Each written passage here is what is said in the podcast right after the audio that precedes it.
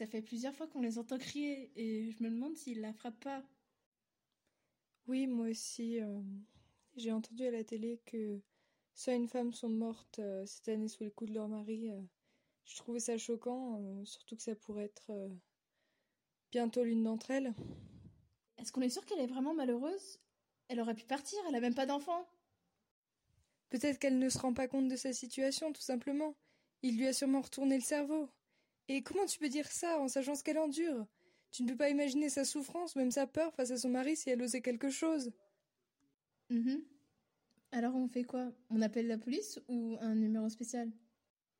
Tout ce qu'on sait pour le moment, c'est qu'elle a besoin d'aide. Et ce genre de réflexion ne nous servira à rien. Alors il vaut mieux agir. Il me semble qu'il faut appeler le 3919 ou alors le 08 victime. Et sachant qu'on est extérieur à la situation, je pense que c'est le mieux à faire. Bon allez, je compose.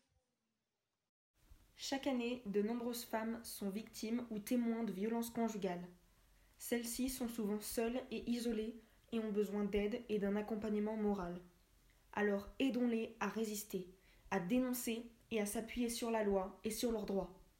Ne restons pas inactifs face à ces situations déplorables qui, au cours de cette année 2019, ont fait plus d'une centaine de morts.